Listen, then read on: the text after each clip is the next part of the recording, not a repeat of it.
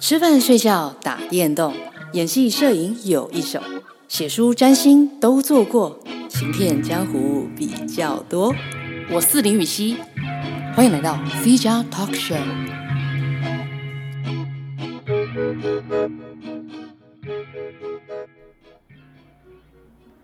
Hello，What's up？大家好久不见，欢迎回到 C 加 Talk Show。为什么今天一开场就要跟大家用英文打招呼呢？因为今天我想要聊一下我最近又在回头研究的一个人物，叫做 Paris Hilton 巴黎斯希尔顿，就是鼎鼎大名的希尔顿饭店的合理继承人哦，不是合理，合法继承人之一，巴黎斯希尔顿小姐。那在我们正式进入主题之前，先跟大家问个好。嗯，微解封之后的大家日常 routine 过得怎么样呢？我个人是微忙碌了起来，而且在这个微忙碌的空气之中，我嗅到了一点嗯不妙的气氛。什么呢？就是我居然荒废了我的 podcast 一个多礼拜，然后我都没有 upload 新的东西给你们。然后我我甚至看到有朋友留言说，我再不 upload 的话。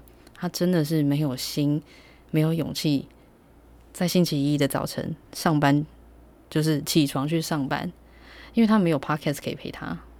我的天，我真的觉得我很不应该，我对不起有在期待这个节目的大家，我也对不起这个曾经非常喜欢对着麦克风发疯，然后呃，就是很恣意的做自己的那个自己。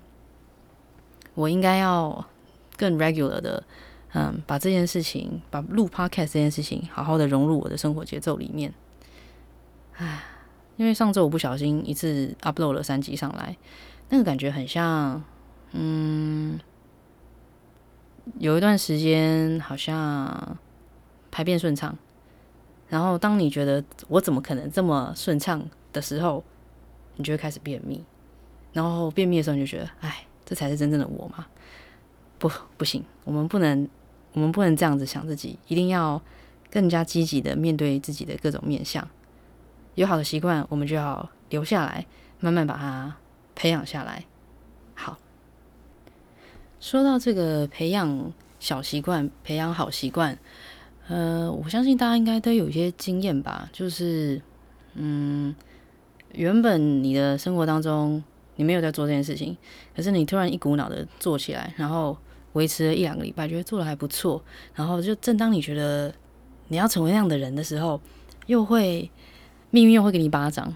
嗯，比如说啊，最简单的你在减肥，然后你在健身 workout，结果就当你好不容易维持一段时间之后，OK，你妈妈生日了，爸爸生日了，哦，或者是哪个重要的亲朋好友。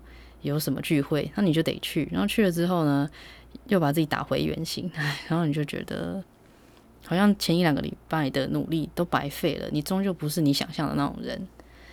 这令我想到，我本周呢，应该说上周，我看了一个 online 的分享讲座，呃，是一位医师，叫做张登祥医师。啊，弓长张，然后呃，登门拜访的登，翔是飞翔的翔，张登翔医师。他那一天的讲座内容主要是在分享呃营养摄取以及健康等等的资讯。那其实实际上，我觉得这些分享的资讯内容，怎么运动，怎么饮食，其实在这个资讯很流通的年代，我相信你我都涉猎了不少啦。都知道营养要均衡啦，都知道油脂不要油炸的东西不要吃多啦，甜的也不要吃啦，等等之类的。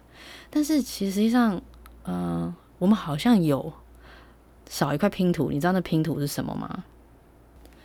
那块拼图就是你在做这些所有事情之前的哲学以及心理建设。举实例来说，那天医师讲了一个理论，让我觉得。哇，就是除了健身以外，所有事情都会非常受用。他说，任何依赖意志力的计划都必然失败。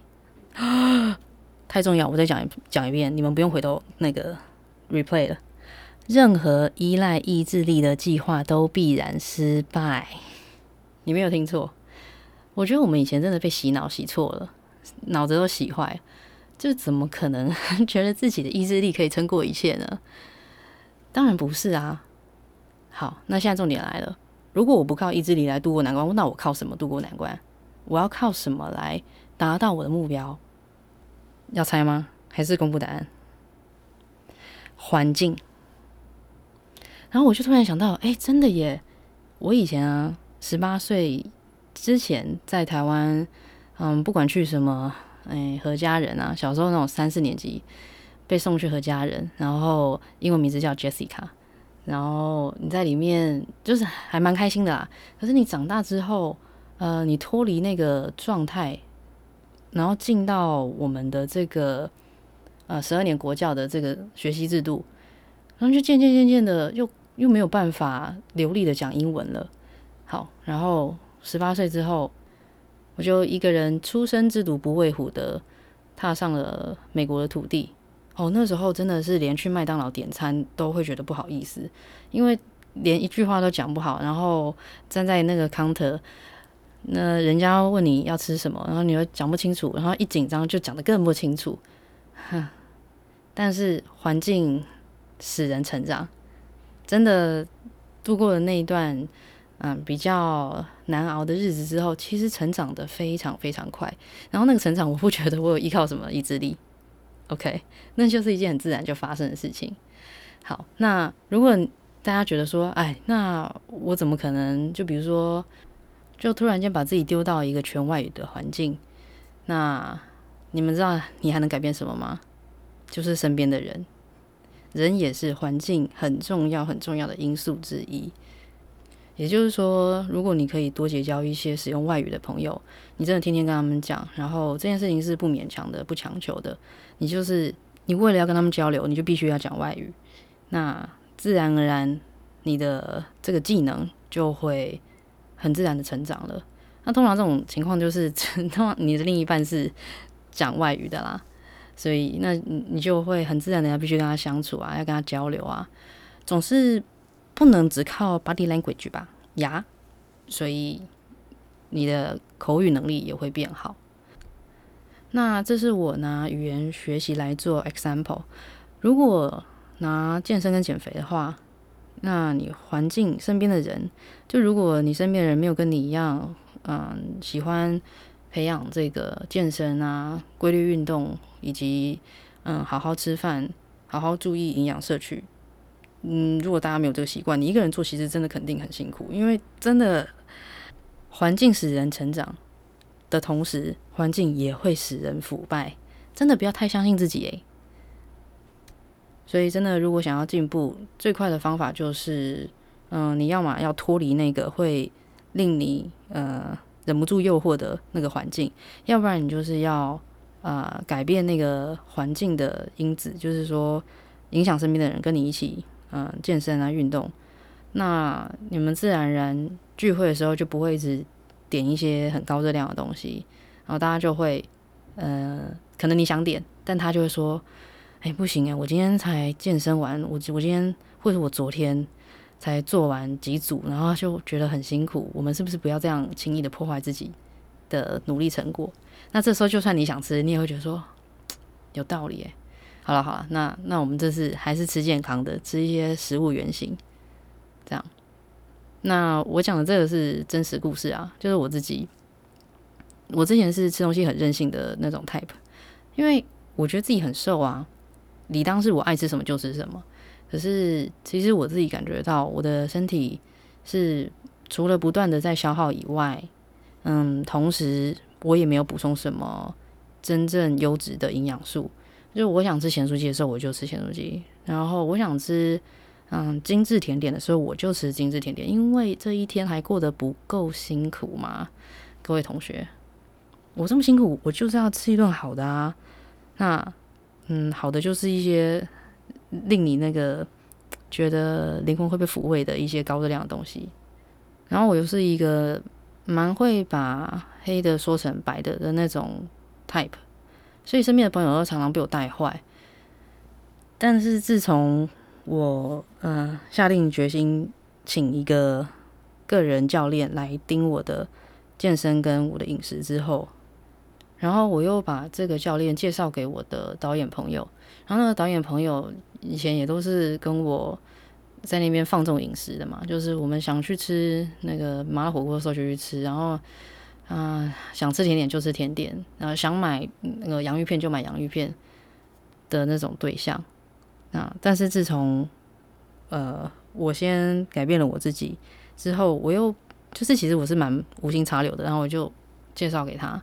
于是他也开始进行了这样子的生活习惯，以及饮食记录等等。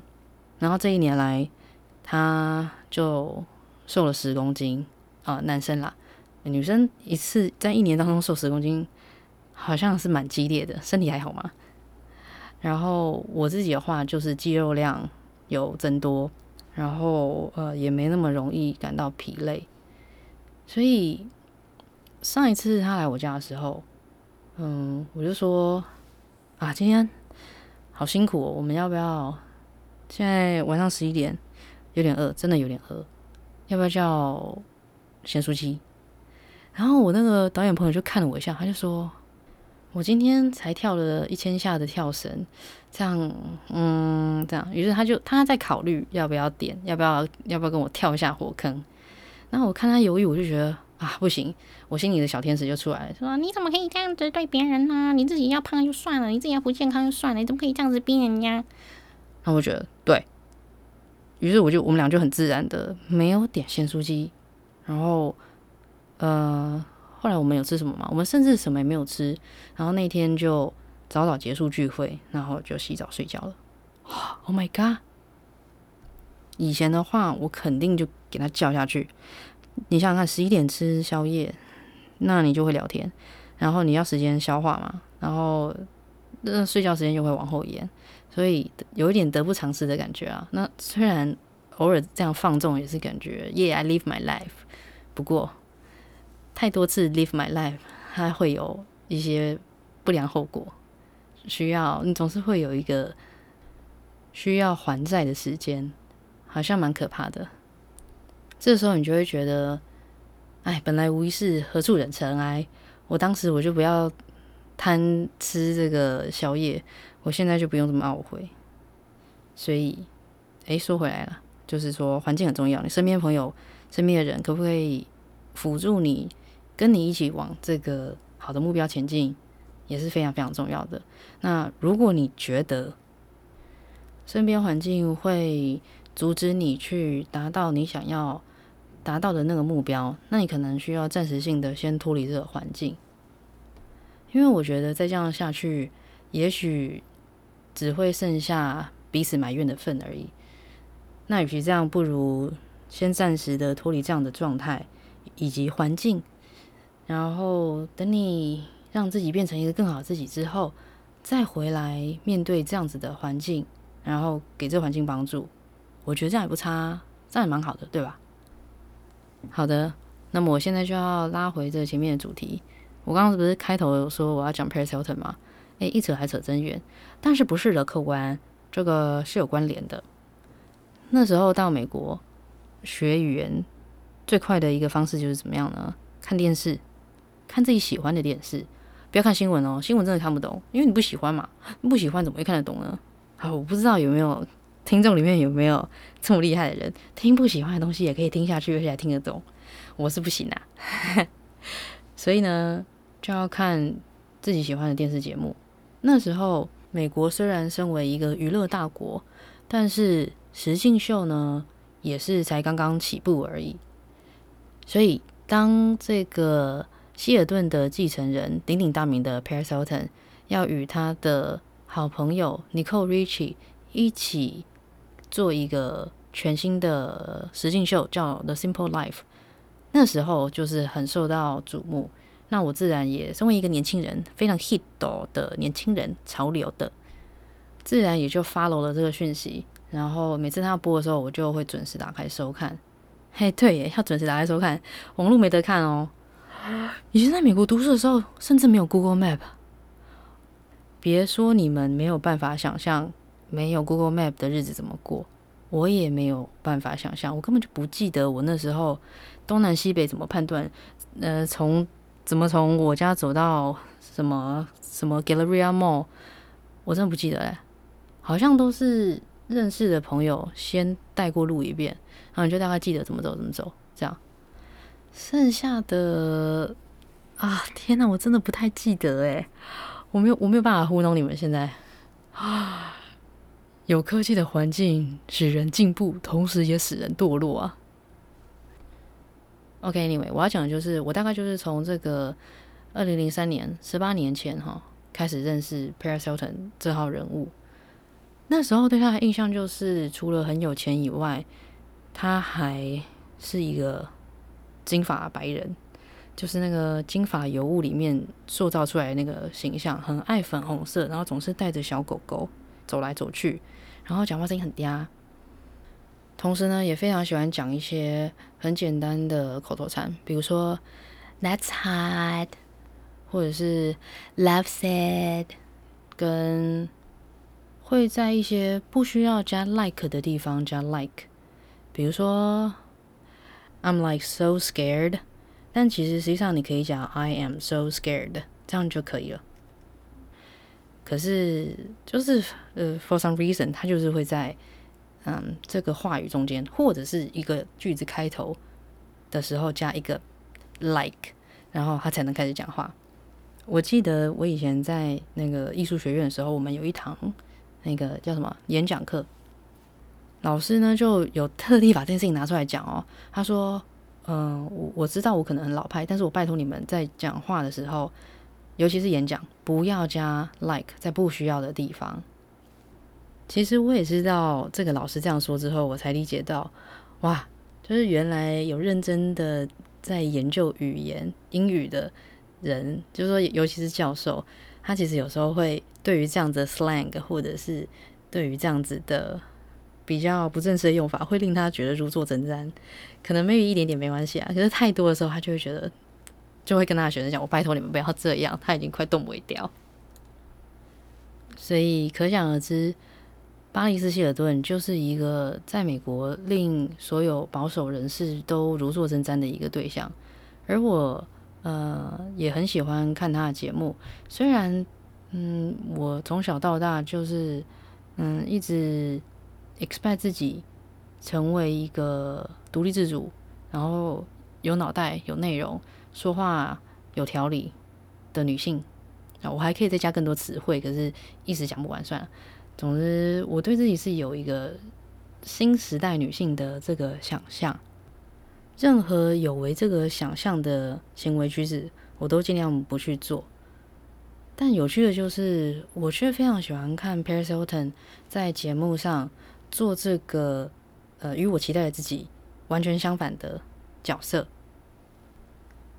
而且我不是带着恶意或者是批判的心或者取笑的心来看他，反而比较像猎奇，呃，或者是研究人的这个心理状态。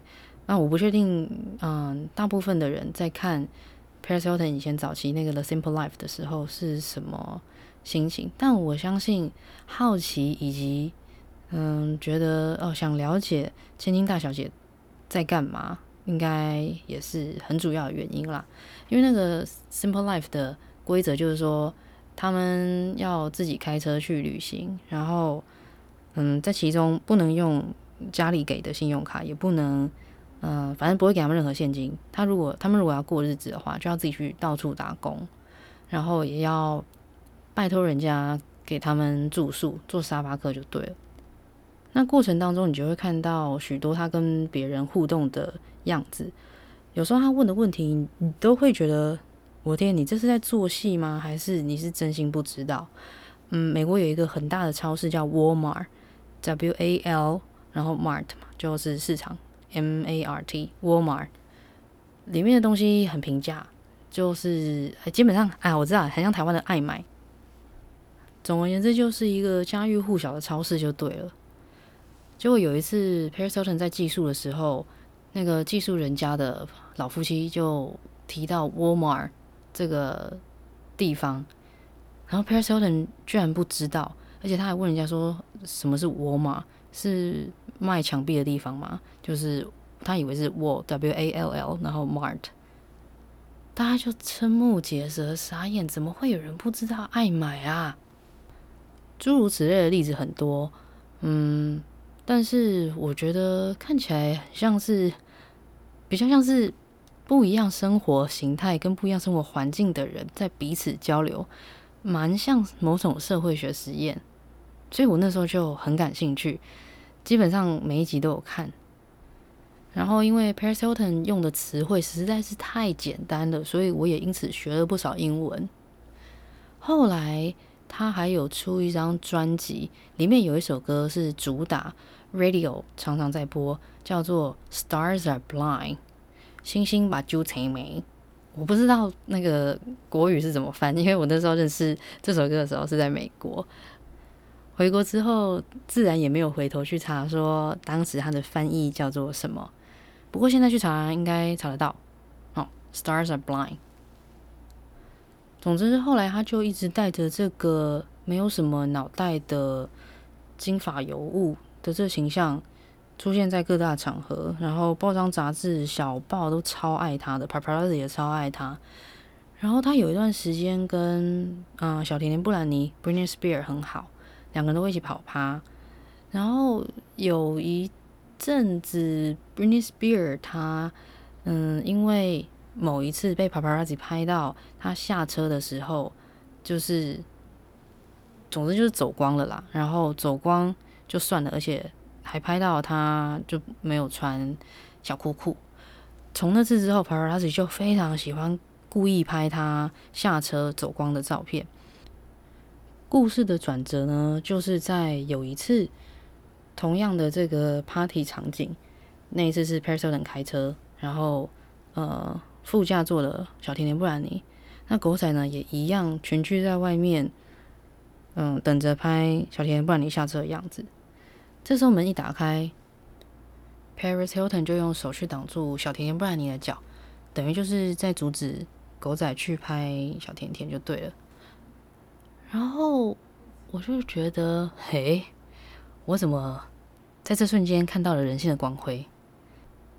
而且更有趣的是，我不记得我有看过 Paris Hilton 在任何场合生过气，或者是骂过人。就我的意思说，即便是被 Paparazzi 啊、呃、逼到走投无路，他还是对这些人很 sweet，一样就用那种傻白甜的状态在面对大家。就是不管这个摄影机靠多近，他都一样说 Thank you, thanks guys, love you。Yeah, let's hide. Thank you. Bye. 这样，总而言之呢，就是有很多小小的片刻会让我在心里面留下还不错的印象。可是因为当时他就是一个很明显的笑柄，也是大家揶揄的对象，那甚至是一些攻击的对象。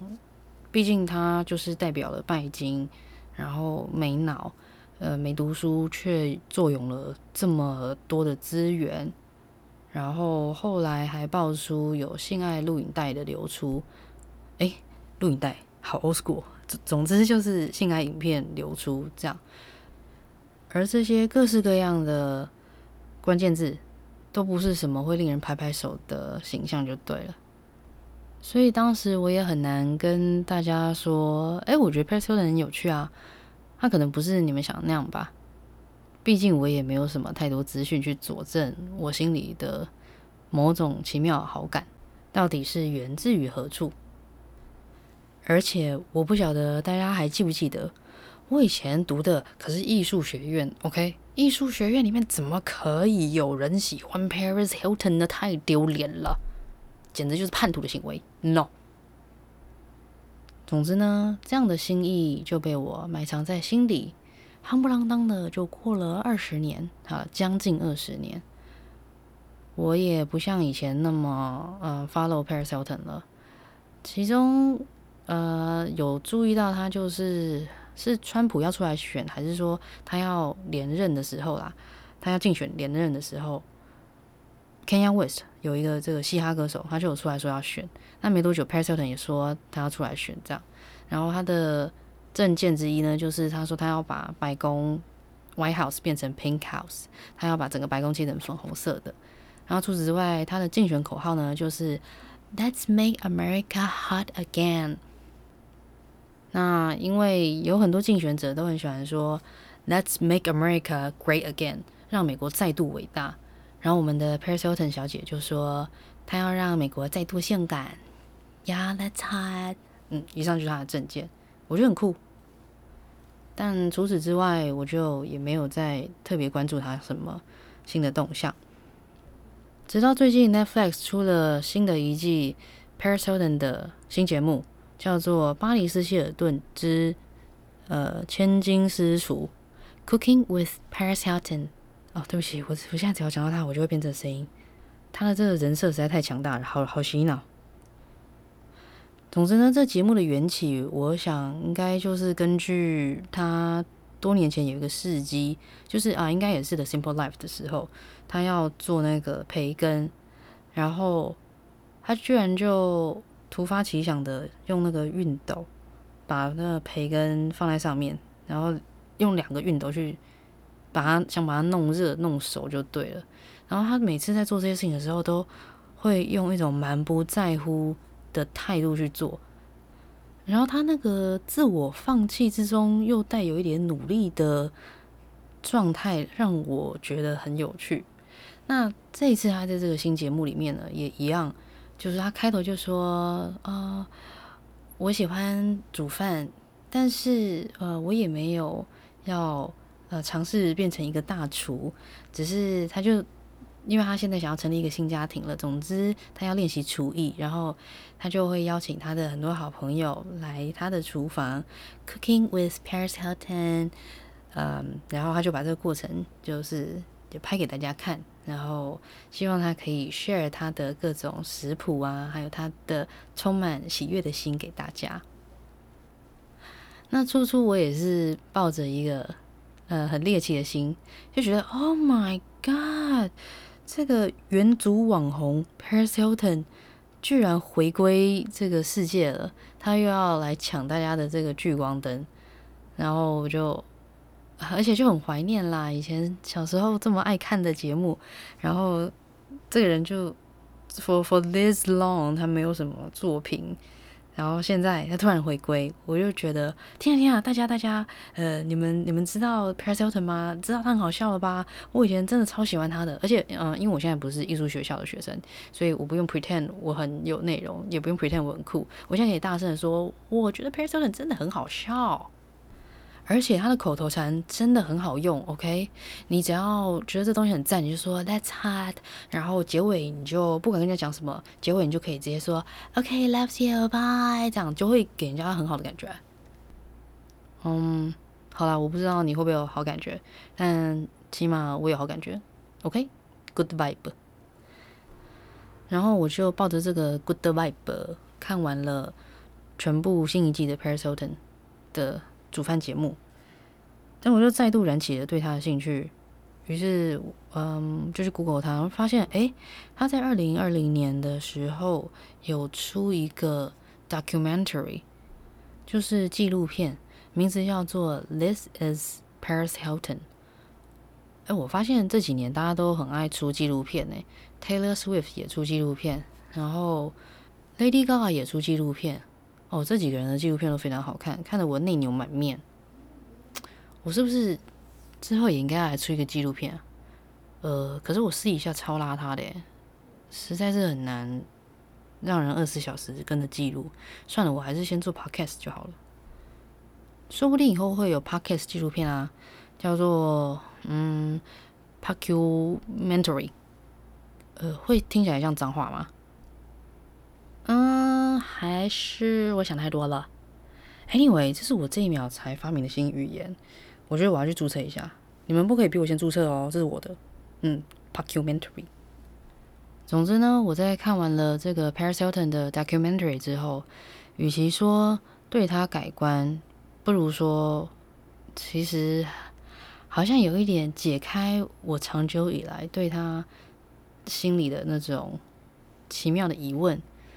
因为他在这个 documentary 里面，他就有解释说，其实实际上他一直以来都在扮演一个傻白甜的金发尤物，因为他知道大家就无论他怎么努力，大家对他的嗯评价以及评论都不会是什么太厉害的女性，所以他就觉得说，那算了吧，我就嗯去。